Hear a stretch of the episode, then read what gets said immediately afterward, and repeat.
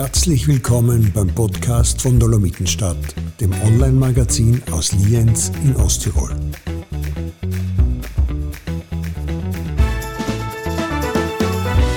Liebe Hörerinnen und Hörer von Dolomitenstadt, herzlich willkommen zu einer neuen Ausgabe des Dolomitenstadt Podcasts. Am Mikrofon ist Roman Wagner, heute mit einem etwas ernsteren Thema. Oktober ist der Brustkrebsmonat und jährlich internationaler Anlass, die Vorbeugung, Erforschung und Behandlung von Brustkrebs in das öffentliche Bewusstsein zu rücken.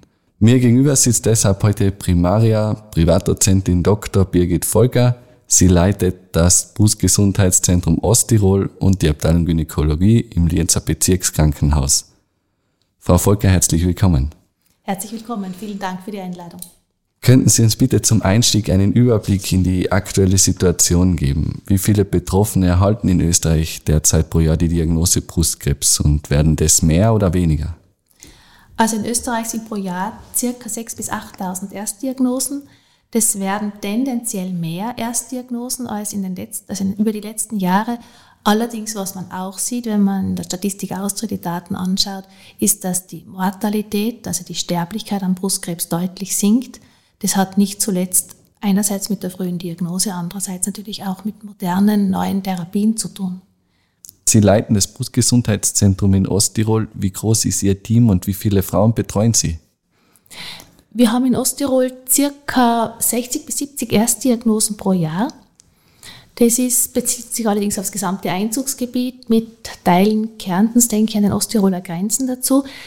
Zur Frage zum Team muss man da fast ein bisschen ausholen. Das Brustgesundheitszentrum, so wie Sie richtig gesagt haben, heißt das offiziell, haben wir das erste Mal 2011 zertifizieren lassen. Das war ein recht aufwendiger Prozess und wir wissen ja, in Osttirol gibt es eine gewachsene Struktur, wo Brustkrebspatientinnen auf der Chirurgie genauso wie auf der Gynäkologie behandelt werden.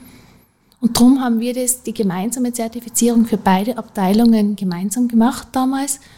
Und die Leitung haben dem zufolge der Oberarzt Trost und ich übernommen, wobei mittlerweile aufgrund der Menge der Patienten oder der Frauen, die zu behandeln sind, wie ich eine Stellvertreterin habe, das ist die Frau Dr. Castellan. Aber Brustzentrum, Brustgesundheitszentrum heißt nicht nur, dass es die zwei operativen Abteilungen gibt, sondern es ist ein ganzes Team aus unterschiedlichen Abteilungen. Ganz, ganz am Anfang steht da die Radiologie natürlich, rund um die Diagnostik, aber auch um die Operation, um die Nachsorge, das ist bei uns im Haus die Frau Dr. Primni, der Primar Lederer, die sich auch speziellen äh, Tests unterziehen müssen, um das zu dürfen. Dann arbeiten wir natürlich mit dem Psychologen zusammen. Also jede Patientin kriegt Kontakt zu einem Psychoonkologen, zu einer Sozialarbeiterin. Physikalische Therapie ist mit eingebunden. Die Pathologie natürlich, mit der wir sehr eng zusammenarbeiten, um immer neue Marker auch wirklich sofort umsetzen zu können.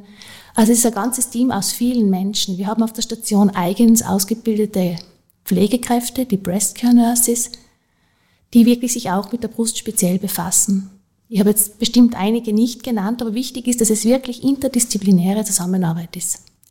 Gehen wir aufs Thema Brustkrebs ein. Ist die Diagnose immer ein Todesurteil? Na, um Gottes Willen natürlich nicht, sondern die aller, allermeisten Frauen gehen eigentlich gesund in das Krankenhaus, erhalten dort die Erstdiagnose, die in den meisten Fällen in einem frühen Stadium stattfindet und können dann auch üblicherweise sehr, sehr gut behandelt werden.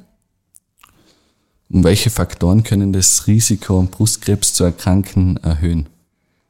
Es gibt unterschiedliche Faktoren, die auch vom Lifestyle, um ein modernes Wort zu verwenden, diskutiert werden. An sich gesichert ist, dass das Risiko an einem Brustkrebs zu erkranken dann erhöht ist, wenn wir eine genetische Veranlagung haben hat. Das betrifft circa 10 bis 15 Prozent der Frauen, die eine sogenannte Veränderung im BRCA-Gen haben. Das ist BRCA1 und 2 und eines dieser beiden Gene ist eben bei manchen Frauen verändert. Das bringt mich gleich zu meiner nächsten Frage. Man liest nämlich immer wieder von Promis, zum Beispiel die Angelina Jolie, die sich vorsorglich die Brust abnehmen lassen, ähm, weil in der Familie häufig Fälle von Brustkrebs aufgetreten sind. Na, wie gesagt, es sind circa 10 bis 15 Prozent der Frauen, bei denen das auch wirklich eine genetische Ursache hat, ist dabei meistens oder ist dieses Gen, dieser Genlokus ist vergesellschaftet mit dem Ovarialkarzinom. Die Frau Jolie hat sich nicht nur die Brüste operieren lassen, sondern auch die Eierstöcke entfernen lassen, weil man weiß, dass dieses Gen eben für Tumore an diesen beiden Organen verantwortlich ist. Wir haben auch in, Öster in Osttirol einzelne Patienten, bei denen dieses Gen bekannt ist und denen wir dann auch eine gesonderte Beratung zukommen lassen, auch eine spezielle Vorsorge. Gibt es ein bestimmtes Alter, in dem der Brustkrebs besonders häufig auftritt? Also der Altersgipfel ist sicher beginnend so bei in den Wechseljahren mit circa 50 Jahren bis zum 70. Lebensjahr. Dem geht auch die Brustkrebsvorsorge entgegen. Die Brustkrebsvorsorge in Österreich ist derzeit geplant ab dem 42. Lebensjahr. Da erfolgt eine Einladung, eine Zweijährige an die jeweilige Frau, sich doch in einem Brustzentrum oder in einer Radiologie zu melden, mit ihrem Arzt in Verbindung zu setzen, um eine Vorsorge zu erhalten oder einer Vorsorge zugewiesen zu werden. Und mit dem 70. Lebensjahr erlöscht diese automatisierte Einladung. Allerdings kann man sich anmelden aktiv, um zu sagen, ich möchte bitte diese Einladungen weiter erhalten und weiter dieses Screening-Programm besuchen. Aber natürlich kann man jederzeit außerhalb der Screening-Programme dann eine Vorsorge erhalten, wenn man sagt, man tastet was, es tut etwas weh, es kommt Flüssigkeit oder Blut aus der Brust, dann kann man jederzeit zwischendurch auch eine Untersuchung veranlassen. Grundsätzlich gilt ja, was früh entdeckt wird, hat auch die besten Chancen, nach der Behandlung dauerhaft beseitigt zu sein. Wie wichtig ist daher die Brustkrebsvorsorge generell? Sie sprechen da ganz ein wichtiges Thema an. Die Brustkrebsvorsorge ist sehr, sehr wichtig. Ich glaube, dass die steigenden Zahlen an Brustkrebs nicht zuletzt auch damit zu tun haben, dass einfach viel mehr Frauen zur Vorsorge gehen. Und natürlich, wenn wir einen bösartigen Tumor in der Brust entdecken, bevor Absiedelungen irgendwo im Körper sind, kann man den sehr, sehr gut behandeln. Wir haben wirklich ausgesprochen moderne Therapien. Brustkrebs ist so häufig, betrifft circa jede achte, neunte, zehnte Frau in Österreich irgendwann im Laufe ihres Lebens, dass auch weltweit unglaublich viel geforscht wird und wir fast alle ein, zwei Monate neue Therapien zumindest über Studien angeboten bekommen. Umso wichtiger ist wirklich eine frühe Diagnose, um hier auch gut eingreifen zu können. Zum sogenannten Screening, wie Sie schon erwähnt haben, werden meist Frauen zwischen dem 50. und 70. Lebensjahr eingeladen. Suggeriert es nicht auch, dass man nur in diesem Alter einen Brustkrebs bekommen kann? Ja, dieses Screening-Programm lädt nicht nur zwischen dem 50. und 70., sondern wie gesagt ab dem 42. Lebensjahr die Frauen ein. Das suggeriert, das, da haben Sie, das haben Sie völlig richtig gesagt. Allerdings ist der Altersgipfel einfach in dieser Altersgruppe. Man versucht mit einem Screening-Programm möglichst viele Frauen zu erreichen und möglichst auch die Frauen zu erreichen, bei denen man mit der Mammographie dann nicht unnötige Strahlenbelastungen hervorruft. Wir haben zum Beispiel früher in Tirol Frauen ab 35 bereits Screening-Untersuchungen zugeführt, haben aber natürlich in der Altersgruppe der 35 bis 42-Jährigen weniger Erstdiagnosen gehabt. Trotzdem können auch junge Frauen Brustkrebs bekommen. Brustkrebs kann auch in der Schwangerschaft auftreten. Das ist immer ein ganz speziell schwieriges Thema. Das heißt, jeder Knoten, jede Veränderung in der Brust, die die Frau selber tastet oder auch sieht, wenn die Brustwarze verzogen ist oder die Haut eingezogen ist oder verfärbt ist, bitte unbedingt einer Vorsorge zuführen und abklären lassen. Auch bei einer 25-jährigen Frau ist das wichtig. Können eigentlich auch Männer an Brustkrebs erkranken? Ja, Männer können an Brustkrebs erkranken. Auch Männer haben eine Brustdrüse, die zwar sehr viel kleiner ist als die bei der Frau.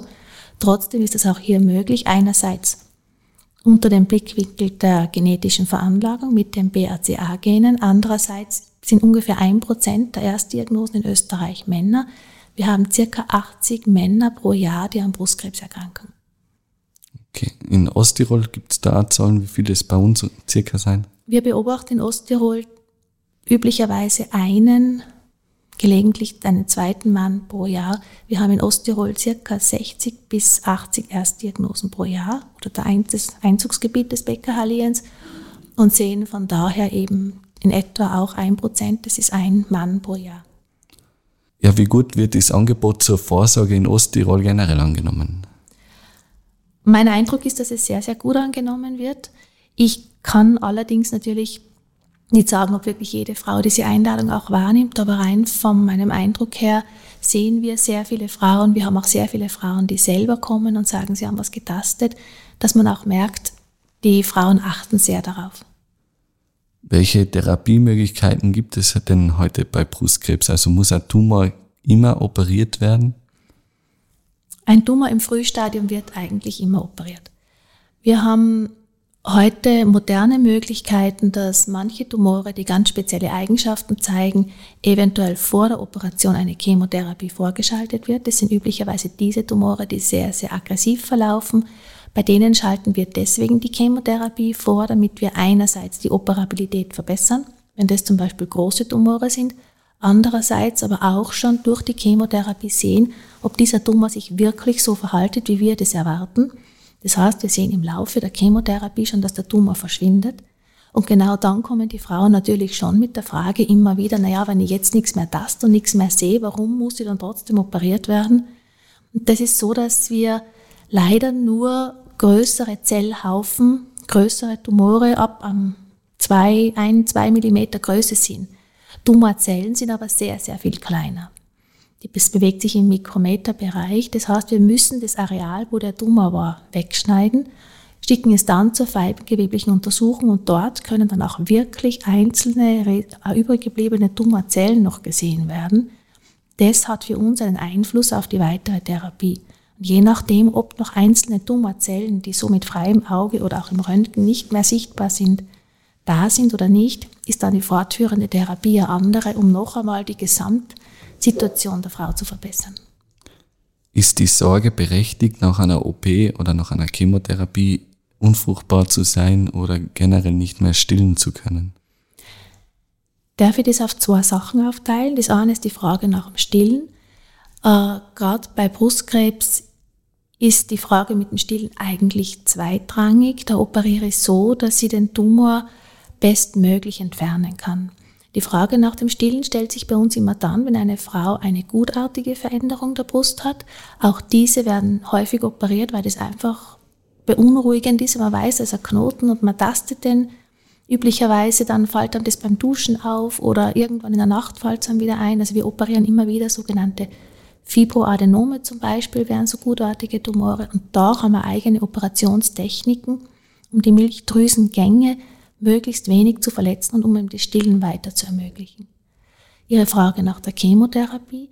Es gibt mittlerweile auch Studien, die zeigen, dass eine Schwangerschaft nach Chemotherapie oder nach Brustkrebs möglich ist. Man empfiehlt üblicherweise heute zwei Jahre nach abgeschlossener Therapie zu warten, um schwanger zu werden. Einfach deswegen, weil man weiß, dass der Tumor in den ersten beiden Jahren nach der Therapie das größte Risiko hat, wiederzukommen um dann auch wirklich für die Mutter das Risiko gering zu halten. Es scheint so zu sein, dass die Schwangerschaft auf den Brustkrebs oder auf das Verhalten des Tumors keinen Einfluss hat. Man aber zum Beispiel eine Hormontherapie, die man während der Schwangerschaft unterbricht, führt man am Ende weiter und hat im Endeffekt doch genau das geplante oder den geplanten Zeitraum der Therapie. Es ist aber so, dass wenn wir Chemotherapie einer Frau geben, die über 40 oder über 45, über 47 Jahre alt ist, dann ist es das Risiko, dass wirklich die Eierstöcke dann auch keine Eizellen mehr produzieren, auch keine Schwangerschaft mehr stattfindet oder auch natürlich auch die Regelblutung ausbleibt, viel größer, als wenn wir Chemotherapie, äh, aggressive Chemotherapie bei einer jungen Frau geben. Da ist die Chance, dass dann auch die Eierstöcke wieder die Funktion aufnehmen, sehr, sehr viel höher. Das heißt, bei, gerade bei jungen Frauen ist eigentlich dann noch nichts verloren. Gerade bei jungen Frauen ist nichts verloren. Das ist sicher etwas, was man mit der Frau besprechen kann, was man auch diskutieren kann. Es gibt mittlerweile natürlich auch die modernen Möglichkeiten der Eizellkonservierung. Auch das ist möglich. Also gibt es unterschiedliche Sachen, die diskutiert werden und wo wir auch mit unterschiedlichen Kliniken in Zusammenarbeit sind, um wirklich den Frauen hier alles anbieten zu können. Ist Ihrer Meinung nach in dem Bereich die Aufklärung weit genug fortgeschritten oder sind Sie da noch Verbesserungsbedarf? Im Bereich der Aufklärung gibt es immer Verbesserungsbedarf. Es ist immer so, dass die allermeisten Frauen, die zu uns kommen, ja nicht vom Fach sind. Das heißt, sie beschäftigen sich da jetzt mit einem Thema, von dem sie eigentlich nur gerüchteweise gehört haben oder die Nachbarin von irgendeinem Bekannten hat was gehabt, aber eigentlich ist es für die Frauen selber ja nichts, was mit in ihrem Alltag ist. Und wir merken halt einfach, dass wenn die Frauen zu uns kommen, wir Dinge auch zwei, drei, vier, fünfmal sagen müssen. Immer und immer wiederholen. Es kommen auch ganz oft die gleichen Fragen und gelegentlich ist es den Frauen dann peinlich, dass sie das Gleiche noch einmal fragen müssen. Und ich kann den Frauen dann immer nur sagen, bitte stellen Sie die Fragen. Stellen Sie sie so oft, bis Sie es verstanden haben. Es ist uns ganz, ganz wichtig, dass die Frauen wirklich wissen, um was es geht, warum wir diese Therapien machen. Dann haben wir natürlich auch die Situation, dass die ganze Umgebung einer Patientin ganz genau weiß, wie es bei der Nachbarin, beim Cousin, vom Bruder, von irgendwo war. Das heißt, die haben unglaubliche, eine unglaubliche Fülle an Ratschlägen, wo ihnen jeder dreinredet und jeder sagt, schau du so und schau, mach nur das und schau du nur jenes und das ist alles sehr, sehr gut gemeint, tragt aber oft einmal dazu bei, dass die Patientin schon ein bisschen verunsichert wird. Und dann bitte die Frauen, dass sie sich diese Ratschläge aufschreiben und mir dann wirklich Punkt für Punkt das diskutieren und das nehmen die Frauen auch an. Die bringen dann eine Liste oft einmal mit 10, 15 Fragen, die ihnen halt daheim kommen oder die eben irgendjemand, der ihr eigentlich helfen will, sagt. Und wir diskutieren das dann im Detail. Ja, vor diesem Hintergrund dürfte das Coronavirus viele Patientinnen noch weiter verunsichern. Wie wirkt sich die aktuelle Situation auf die Behandlung und Kontrolltermine aus? Wir haben mit Corona, mit dem Anfang der Pandemie oder mit dem ersten Lockdown schon das Problem gehabt, dass wir auch Kontrolltermine ziemlich runtergefahren haben. Wir haben ja selber noch nicht gewusst, wie wir im Krankenhaus damit umgehen können, welche Gefahr wir unsere Patienten aussetzen. Mittlerweile, das hat sich relativ bald dann eigentlich gelockert. Schon im letzten Sommer, Herbst sind die Kontrollen wieder ganz normal angelaufen. Mittlerweile wissen wir, die Frauen können ganz normal ihre Kontrolltermine wahrnehmen. Wir achten diese 3G-Regel einzuhalten. Wir haben nach wie vor eine Triage am Eingang. Das haben nicht nur wir, das haben andere Häuser genauso. Wir haben im Krankenhaus Lienz das Glück gehabt, dass wir sehr unterstützt worden sind, alle Tumorerkrankungen trotz Corona ganz normal weiterzuführen, keine Chemotherapien zu verschieben, die einer Heilung zuträglich sind, sondern wirklich hier weiter therapieren zu können. Und da muss ich ehrlich sagen, bin ich dem Krankenhausträger unglaublich dankbar, dass sie da uns vertraut haben, dass wir wirklich sofort äh, Umgehungswege geplant haben, damit diese Patientinnen auch mit niemandem in Kontakt kommen, der eventuell krank ist.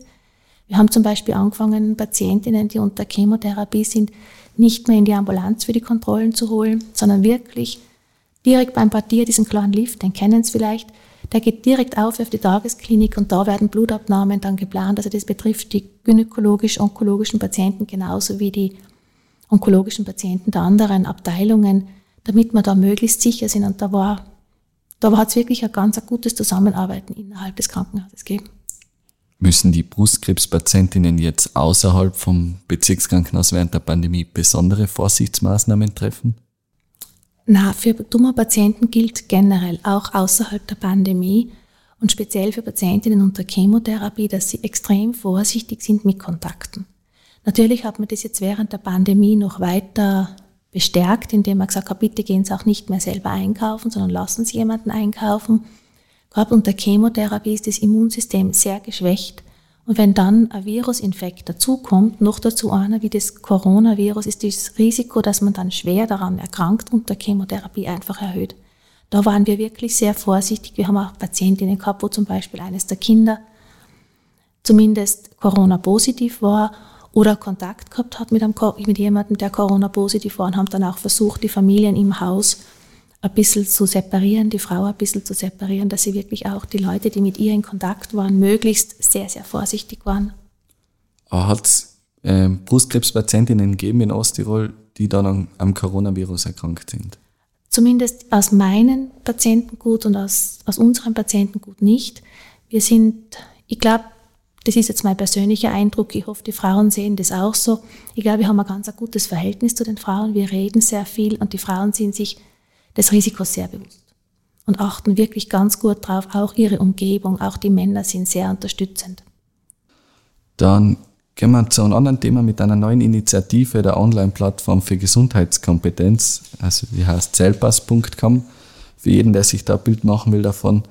Ähm, ja, mit dieser Initiative sollen verunsicherte Frauen anonym und niederschwellig informiert werden und aufgeklärt werden. Sie haben diese Online-Schulungen mitentwickelt. Was steckt da dahinter und welche Themen werden behandelt? Die Gruppe selbst ist eine Firma, die versucht, äh, unterschiedliche Themen der, in der Gesundheit oder im gesamten Gesundheitswesen aufzugreifen und Patienten nahe zu informieren. Es ist ja so, dass es unglaublich viele Informationen im Internet gibt. Und es ist teilweise ganz, ganz schwierig, wirklich seriöse Informationen zu erhalten. Die Patienten werden oft konfrontiert mit einer Fülle an Informationen und wollen aber selber was, auch was wissen. Und da ist diese, diese Plattform sehr, denke ich, eine sehr seriöse Plattform, wo man eben nicht nur zu Brustkrebs, auch zu anderen Tumorerkrankungen, aber auch zu Rheuma, unterschiedliche Experten aus Österreich auch hören kann, die versuchen, das sehr verständlich und klar den, den Interessierten nahezubringen. Warum braucht es Ihrer Meinung nach diese Ergänzung zum persönlichen Gespräch? Ich denke, die Gesellschaft hat sich geändert. Früher war der betreuende Arzt der betreuende Arzt und der hat alles gemacht und dem hat man zu 100 Prozent vertraut.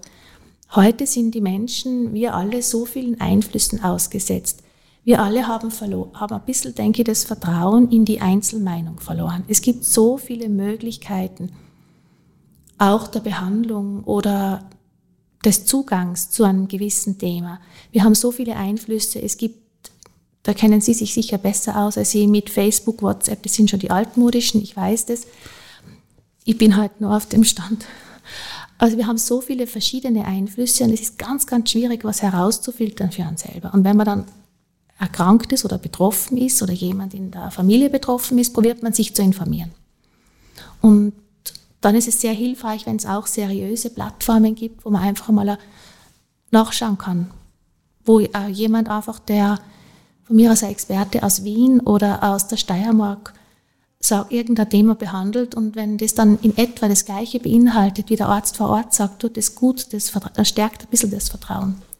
Haben Sie generell das Gefühl, dass Frauen in den Gesprächen mit Ihnen oft aus Scham viele Fragen nicht stellen?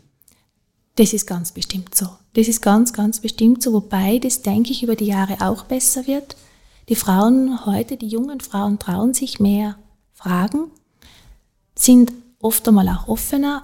Ich denke, weil auch manche Themen äh, häufiger thematisiert werden, die sind näher. Man schämt sich nicht mehr dafür, dass man Tumor in der Brust hat, sondern es trifft so viele Frauen, dass das Thema einfach näher kommt. Aber natürlich wird es so sein, dass Frauen aus Schamgefühl gerade Fragen zur Sexualität nicht stellen. Da gibt es zum Beispiel gerade zu Brustkrebs und Sexualität auch von selbst eine Fortbildung.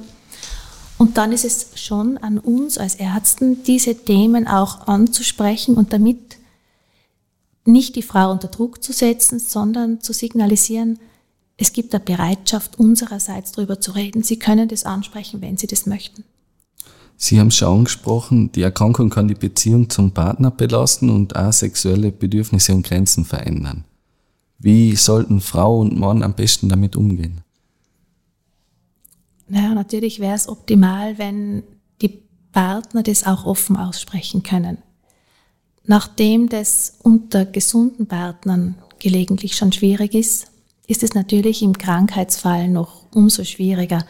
Aber es ist ich sehe schon so, dass es in aller, in vielen, vielen Partnerschaften so ist, dass die Männer auch schockiert sind, auch erschrocken sind über diese Diagnose und sehr, sehr rücksichtsvoll und unterstützend sind. Das Problem, denke ich, taucht immer dann auf, wenn die Therapie vorbei ist, wenn die Frau aus der Therapie entlassen wird, aus unserer Behandlung entlassen wird und eigentlich gesund ist und es dann ganz schwierig ist für die Umgebung, nicht nur für den Mann, zu akzeptieren, dass die Frau aber sehr oft noch Zeit braucht, das auch zu, zu verarbeiten. Und das kann oft ein halbes Jahr, Jahr dauern, bis man wirklich das auch verarbeitet hat, was da alles passiert ist. In dieser Therapie sind die Frauen so beschäftigt mit der Sache an sich, dass man gar keine Zeit hat, das zu realisieren. Da braucht man dann ein bisschen Zeit. Und das ist dann für die Umgebung gar nicht einfach zu verstehen. Wie wichtig ist deswegen die Sensibilisierung von Nicht-Betroffenen? Es ist für mich ganz schwierig abzuschätzen, weil ich natürlich mit dem Thema ständig beschäftigt bin und dadurch natürlich alles auch höre, was damit zu tun hat. Ich denke, es ist sehr nahe das Thema. Es wird vielfach diskutiert. Es gibt zum Beispiel auch von der Gesellschaft der Gyn-Onkologie, der Arbeitsgemeinschaft Gynäkologische Onkologie, eine Facebook-Seite, wo jede Woche zwei, drei Blogs sind, wo man sich informieren kann. Also es gibt schon durchaus viele Plattformen, die auch gesehen werden, glaube ich. Und von daher ist es, ist die Sensibilisierung durchaus im Laufen. Und man merkt auch an den Frauen, dass sie sich damit auseinandersetzen. Man hat jetzt gerade in der Gynäkologie auch bei den Fachärzten, wenn man zur Kontrolle geht, immer wieder, wird immer wieder mit dem Thema konfrontiert. Ob es ausreichend ist, traue ich mir tatsächlich nicht sagen, aber es kommt mir zumindest vor, dass es, dass es sehr große Bestrebungen gibt, da zu sensibilisieren. Okay. Jetzt ist noch bis Ende Oktober Brustkrebsmonat. Sind da von Ihrer Seite noch irgendwelche Aktionen im Bezirk geplant?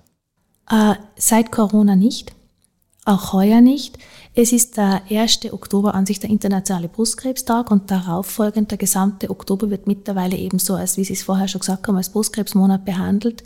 Wir haben in den letzten Jahren mit der Selbsthilfegruppe gemeinsam immer wieder Aktionen gestartet. Unterschiedliche auch Kinofilme, Vorträge, alles das.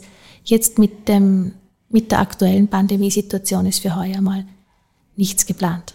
Ja, zum Abschluss vielleicht nur, wo sehen Sie in der Behandlung und in der Beratung, wir haben es vorhin kurz angerissen, aber vielleicht nehmen wir mal das große Ganze, wo sehen Sie noch Optimierungsbedarf für die Zukunft? Ich denke, in der Beratung von den Brustkrebszentren her, man sieht, dass die allermeisten Frauen in ganz Österreich wirklich in Zentren, in Häusern, die sich auch dieser, dieser jährlichen Überprüfung aussetzen, behandeln lassen. Das, glaube ich, ist eine ganz gute Entwicklung, die innerhalb der letzten 10, 15 Jahre so passiert ist. Dadurch wissen die Frauen oder haben sie eine gewisse Sicherheit, wirklich immer am letzten Stand behandelt zu werden. Was ich mir wünsche und was wir in Osttirol, denke ich, wirklich gut realisiert haben schon, wo ich von anderen Kollegen höre, dass es nicht überall so gut funktioniert, ist die Zusammenarbeit wirklich mit den Niedergelassenen. Und da geht es uns gut. Wir haben als, zumindest nach meinem Gefühl her, eine gute, eine gute Basis mit den Hausärzten, auch mit den gynäkologischen Fachärzten, dass wir nachsorgen oder auch manche Therapien gemeinsam machen können. Wir werden auch von verschiedenen Hausärzten immer wieder angerufen mit Nachfragen. Wir haben das mobile Palliativteam, das quasi unsere Verbindung nach außen ist, das sehr viele Frauen, die wirklich dann auch schwer krank sind, die gibt es natürlich auch draußen vor Ort zu Hause betreut. Und damit, denke ich, sind wir auch wirklich auf einem guten Weg, das auszubauen, ist mir ein Anliegen, wirklich die Kommunikation nach außen hin weiter zu haben, ist mir einfach nach wie vor ein Anliegen. Okay. Dann danke vielmals für das interessante Gespräch. Danke Ihnen. Sie hörten einen Podcast von Dolomitenstadt.at, dem Online-Magazin aus Lienz in Osttirol.